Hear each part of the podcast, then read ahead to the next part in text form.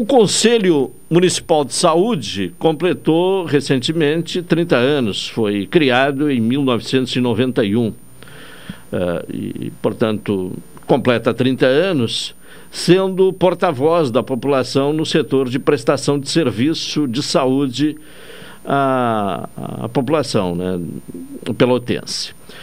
E durante este período, né, por alguns um, por algumas gestões, o presidente foi Luiz Guilherme Belletti, que atualmente não está na presidência, mas conhece como poucos, talvez seja quem mais uh, conheça uh, as dificuldades, os desafios e conquistas do Conselho Municipal de Saúde. E é o nosso convidado para participar do cotidiano de hoje, Luiz Guilherme Belletti. Bom dia. Bom dia, Claudinei. Bom dia aos ouvintes da Pelotense. É um prazer mais uma vez estar com vocês aí. Neste período de 30 anos, uh, por quanto tempo o uh, Belete esteve na presidência do Conselho? Eu estive por seis gestões na frente da, da direção do Conselho. Né? Eu entrei em 96 para o Conselho de Saúde depois, em 2013, eu me licenciei, né, eu fui trabalhar em Canguçu até 2016. Aí retornei de Canguçu e pouco tempo, poucos meses depois uh, voltei, a, voltei a fazer parte do conselho de 2017 até agora, uh, o final de 2020, eu, eu estive novamente na, na, direção do conselho. E em janeiro, quando uh, fui convidado para a Câmara de Vereadores, fazendo assessoria na Câmara de Vereadores, eu deixei então para o César Lima, que era meu vice-presidente, que está atualmente até o mês de agosto, quando tem novas eleições, está no cargo. Mas foram aí praticamente 20 anos. Né? De 30 anos do Conselho, 20 anos. É, eu estive participando, né? Esteve participando, esteve na presidência. Sim. Uh, o que é que destaca assim, em termos de conquista uh, do Conselho neste período de 30 anos?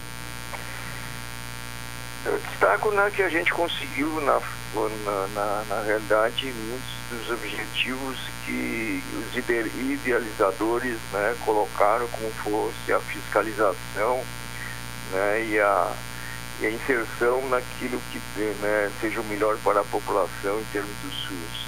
Né? Havia muitos desvios de recurso até então e que o Conselho conseguiu é, se posicionar e, e, a derrubar isso, evitar esse desvio de recursos ou aplicação de uma forma é, que não servia à população.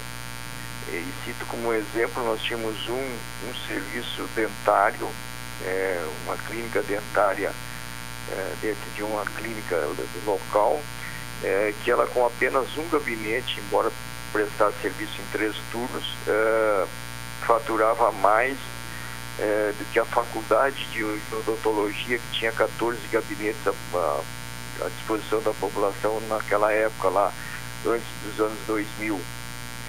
É, uma das minhas primeiras tarefas no conselho foi averiguar, e que foi notícia até em rede nacional, um serviço de oncologia que nós tínhamos na cidade, que foi desativado porque as pessoas faziam o tratamento de, de quimioterapia e, né, e, geralmente as pessoas perdem o cabelo e nenhum desses pacientes aqui é, é, tinha essa perda de cabelos e, e enfim, a, a, as pessoas iam ao, ao, ao, óbito muito rapidamente, enfim, e foi é, notícias, foi, isso foi, foi notícias nacionais pela, pela então fiscalização que era fortíssima do Ministério da Saúde, era a cidade, enfim, constataram, nos passaram, nos passaram mais de 300 endereços para nós averiguar as pessoas, falarmos com elas e preencher um formulário.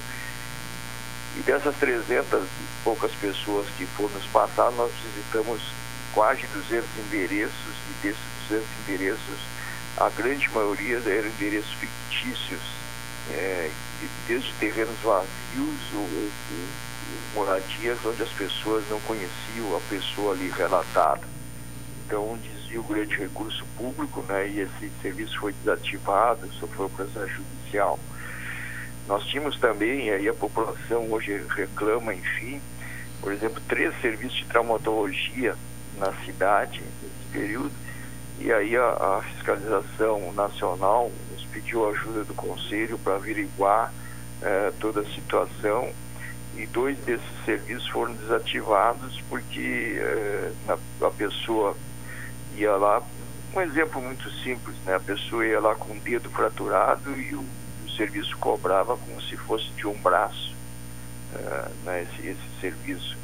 Nós tivemos problema com as farmácias populares, logo foram instaladas aqui, algumas foram desabilitadas e até hoje não conseguiram renovar esse contrato porque uh, tinham listas de, de, de, pessoas, de aposentados, enfim, não sei de onde conseguiram, se não consegui ficar sabendo, é, que usavam esses nomes para para ah, colocarem como venda de medicamentos. Então havia um havia algo de desvio de recursos públicos, que é um dos objetivos do Conselho, é, de melhor aplicar os seus recursos. E nós também, né, fora isso, conseguimos é, que os serviços uh, fossem melhores uh, melhores aplicados para a população, né, que fosse atendidas pessoas que realmente necessitassem.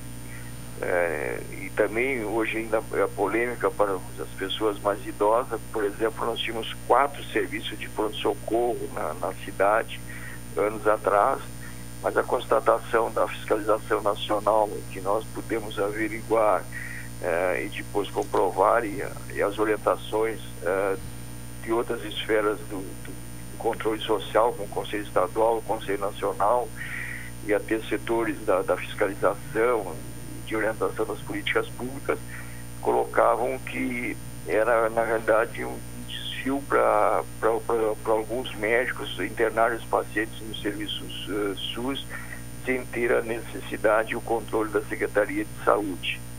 Né? Então, isso, na realidade, se eh, se criou apenas um único serviço, que, na verdade era ridículo até na, na, época, quando ficou apenas o serviço Santa Casa, mas o Conselho também foi fundamental na intervenção para que o, para que o, que o pronto-socorro fosse transferido da Santa Casa para o São Francisco de Paula, né, embora seja um serviço que precise de, de muita de muita melhoria e para isso o Conselho no ano passado aprovou é, porque assim determina a legislação, aprovou a criação do Hospital de Pronto-Socorro, né, a aprovação do, dos encaminhamentos que já está sendo feito para que se crie um pronto-socorro específico, é, sem ser vinculado a um hospital, né, que ele tenha nesse, nesse pronto-socorro um serviço de traumatologia, é, de problemas oculares, por exemplo, hoje se a pessoa sofre um grande trauma ocular, um grave problema é, em um dos olhos, né, ele precisa ser transferido para Porto Alegre, porque aqui nós não temos, nem na cidade, nem na região, a gente tem esse serviço.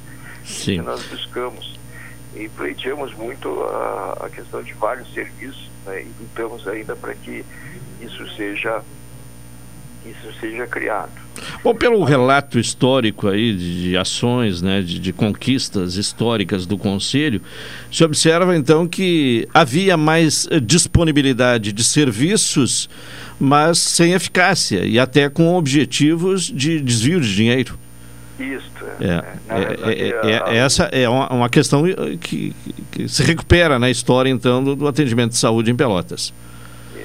E uma outra grande conquista que nós tivemos e fizemos parte de, a nível nacional, através das conferências, uh, foi a criação da, da, da, chamada Carta dos Direitos e Deveres do, dos Usuários do SUS.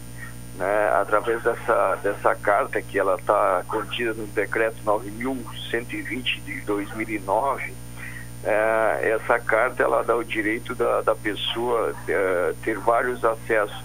Por exemplo, Rodinei, e você, né, né, até cidade já deve estar, estar acompanhando, por exemplo, a pessoa não tinha direito a, a, a ver seu prontuário, ou seja, na, na, unidade de saúde, né, que a população chama de posto de saúde ou do seu hospital. Com essa carta, a pessoa, ela própria, né, tem que ser ela própria, ir no hospital ou ir no serviço de saúde e pedir uma cópia do seu prontuário, né, ver o que está ali registrado é um direito da, do usuário ter esse acesso Isso, ao prontuário.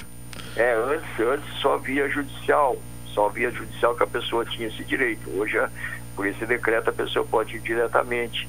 Uh, outro grande avanço foi o acompanhamento, né? Antes, né, para a pessoa uh, poder acompanhar um familiar dentro do, do, do, consultório médico, só se o médico fosse né, uh, simpático, enfim, e fosse, convivente. O, e né, na grande parte as pessoas, os médicos só aceitavam que o paciente tivesse junto, né?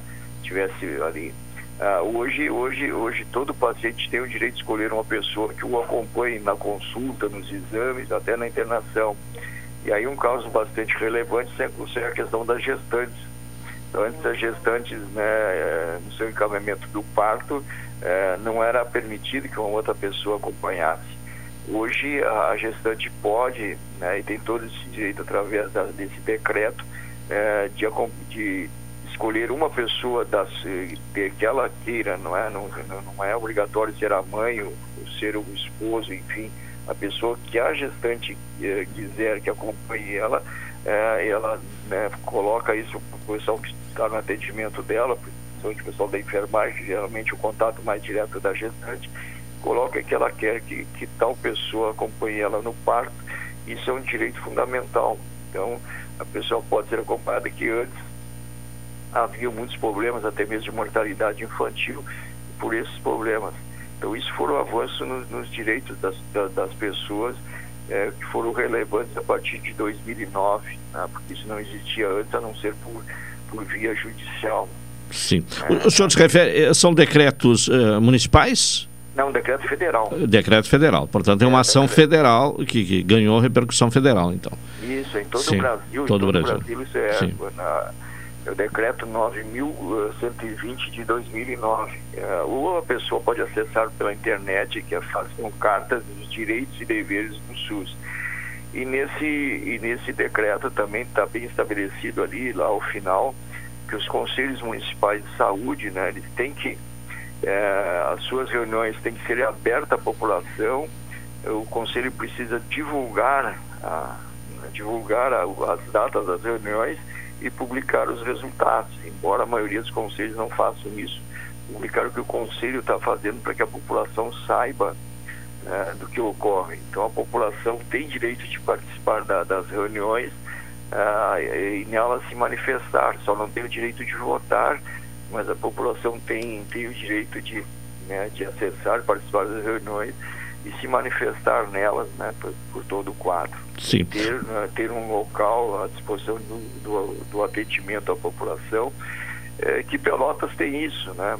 Pelotas tem isso até porque a interlocução com a gestão pública não é de agora, né? Desde de, de anterior, até mesmo a criação do conselho já tinha esse diálogo com a gestão pública. Na realidade, Pelotas saiu na frente de todo o estado do Rio Grande do Sul, porque o movimento pela criação dos conselhos de saúde ele já vinha da reforma sanitária no Brasil. E aqui em Pelotas, é, o que conta o pessoal na história é que em 1986, é, três gestores da saúde, eu posso falar porque né, tem é, o respeito e o reconhecimento deles, o doutor Sérgio Olivia Leite, né, que foi dono da clínica Olivia Leite, é, o nosso amigo aqui da Maurício Guimarães, né, do laboratório Maurício Guimarães, e o Dr. Mário Simas, eles foram ao encontro nacional quando os gestores também, isso em 1986, quando os gestores também eh, estavam no movimento para que eles pudessem debater e participar das, das questões a nível nacional, porque até então as conferências nacionais que davam linhas para o Ministério da Saúde, davam orientações para o Ministério da Saúde, as conferências só eram, uh, nas conferências nacionais só eram permitidos os trabalhadores em, saúde, porque bem no início era só os médicos, depois foi ampliando, mas aí a partir da oitava Conferência Nacional de Saúde, é, toda, todos os segmentos né, puderam participar, aí os, os do, além dos gestores, os prestadores de serviço, né, que são os donos de clínicas, de hospitais, enfim, e mais a população é, pôde participar da oitava conferência. E aí se estabeleceu na lei que criou, que determina que todo município no Brasil, não é apenas uh, nós, Pelotas, é todos os municípios do Brasil, não interessa a população que tem, é obrigatório a ter uh, um Conselho Municipal de Saúde e um Fundo Municipal de Saúde. Né? E esse fundo é fiscalizado pelo, pelo conselho. Né? Os recursos que ali por ali passam, o conselho tem que opinar. E, e, de onde vêm os recursos para o fundo? E onde são aplicados esses valores do fundo? É, é fato até da população acessar isso, né? Tem um site www.fns, que é Fundo Nacional de Saúde, é, que a população consegue saber o recurso que vem para cada município no Brasil. Né? Um link até fácil de acessar. E, aliás, os recursos da saúde talvez sejam os mais transparentes da população acessar. Então, os recursos, eles hoje, eles hoje são até discutíveis. Ele entra em boa, boa parte, por exemplo, em Pelotas, a grande parte vem de recursos federais, recursos uh, estaduais e recursos municipais mas apenas isso nós temos brigando que em várias conferências, em vários encontros de maior volume a nível nacional briga porque só os municípios, eh, só os municípios têm é, é, feito a sua parte, contribuído com a sua parte até com valor maior. Na verdade, sim, Caldini, os municípios, de, por força de lei, têm que aplicar 15% do, do seu orçamento de, é, seu orçamento de várias, de várias, da maioria dos impostos que eles arrecadam, ele tem que aplicar 15%. E os municípios aplicam mais do que isso. Aplicam, tem municípios aí aplicando até 30% desse valor para a saúde, principalmente os municípios mais pobres. Ah, no, e no caso, os estados deveriam aplicar 12%, mas pouquíssimos estados ah, aplicam 12%. Por exemplo, o nosso estado do Rio Grande do Sul Uh, a gente não lembra se algum período ele chegou a aplicar realmente os 12%. E o governo federal, ele não tem uma, um percentual estipulado. Uh, e, foi, e foi piorou isso no, no, ao final do governo Temer, né, quando criou a, a, a emenda constitucional 95, congelou os recursos. O governo federal, a nossa ótica, deveria aplicar 10% mas nos últimos períodos não tem aplicado nem 5% né, né, para a saúde do, do e é, o, é a, a fonte governamental que mais arrecada. Apesar disso, se você né, entrar ali e o, e o município a cada, cada quadro, quatro meses, a cada quadrimestre, é obrigado a apresentar ao Conselho e à Câmara de Vereadores, obrigar, ele é obrigado a, a apresentar uh, o que recebeu, né, o que recebeu dos outros órgãos e o que o município aplicou, uh, obriga a apresentar. Então o valor recebido e aonde gastou e onde foi uh, aplicado, o que sobrou, né, o que sobrou nas contas bancárias, os empenhos que não foram pagos, isso tem que ser uh, apresentado ao conselho.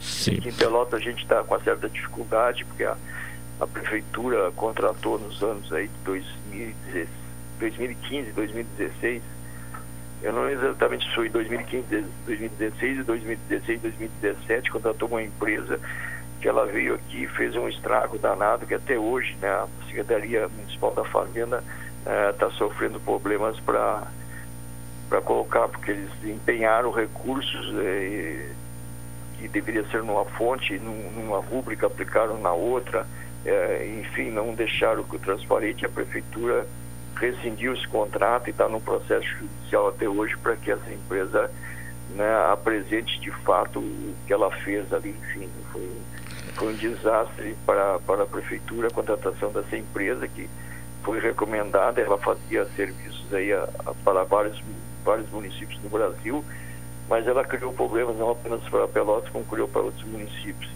Pelotas hoje ainda não concluiu, o Conselho Municipal ainda não concluiu a averiguação dos valores aplicados em 2019, né, por, por, dificuldade em entender alguns empenhos, enfim. Nós temos, né, o Conselho Municipal tem o direito né, de, de questionar é, qualquer valor aplicado. Né? Se for, com, for, comprado um equipamento que ele não é realmente para as atividades do SUS, o Conselho pode solicitar à Secretaria, né, à Secretaria de Saúde ao município que devolva isso ao Fundo Municipal de Saúde. E já ocorreu isso, né, em pequenos casos, que às vezes por engano, né, que são, são mais de 5 mil empenhos que a, que a Prefeitura emite por mês, desde pequenos valores né, até é, valores expressivos, e Conselho já pediu e a, e a, e a Prefeitura fez isso, repôs o valor é, que por engano né, foi, foi destinado a uma outra secretaria. Bom, para finalizar, Belete, quais são os desafios do Conselho, uh, principalmente considerando este momento que se vive, um momento de pandemia, um momento de, de necessidade de investimento maior uh, na área da saúde? Desafio hoje é, é resgatar para que a população tenha um atendimento pleno. Né? Nós uh, vivemos, após a período da pandemia, né, a suspensão de, de, cirurgias e serviços eletivos, a fila de cirurgias hoje está bastante grande e também como de exames, enfim. E também resgatar aí o maior desafio que se tem a nível de todo o Brasil é para que o governo federal aplique mais recursos na saúde, principalmente na atenção básica. Né, os nossos, as nossas UBS, ou chamados postos de saúde, estão muito carentes de profissionais é, principalmente nós em Pelotas, com a falta de médicos. Esse é um desafio bastante grande que o Conselho cobra a todo momento para que as unidades de saúde tenham mais médicos, mais enfermeiros e tenham também mais equipamentos uh, para a disposição da população. Como o nosso município tem um, tem um PIB muito baixo, na arrecadação do, do município, é, é, apesar de, de, a população ser grande, a arrecadação municipal é pequena e aí é preciso um suporte maior uh, de recursos federais. Os recursos, por exemplo, do, do, do SUS, em vários aspectos, estão congelados é, desde 2000 e poucos, 2005, se não me engano, estão congelados. Né? E tem recursos para uma equipe de saúde da família, né? hoje, é, hoje continua em 8 mil reais, até um pouquinho menos que isso, é, que foi desde a sua criação. Então é preciso que o governo reconheça que ele precisa aplicar mais recursos na saúde e é papel nosso, eh, junto com a, com a gestão pública, cobrar para que os governos do Estado e o governo federal apliquem um valor maior para atender a população. Luiz Guilherme Belletti, mais uma vez, muito obrigado pela sua participação aqui no programa eh, cotidiano, falando sobre o Conselho, né? resgatando um pouco da história do Conselho, que completa 30 anos, e também falando sobre os desafios atuais. Muito obrigado, tenha um bom dia, um bom feriado. Obrigado, Claudinei. Nós estamos sempre à disposição de vocês, da, imprensa, assim, para ajudar e contribuir e orientar a população. Um abraço a todos. Tá bem, um abraço, obrigado pela participação. Intervalo, retornaremos na sequência.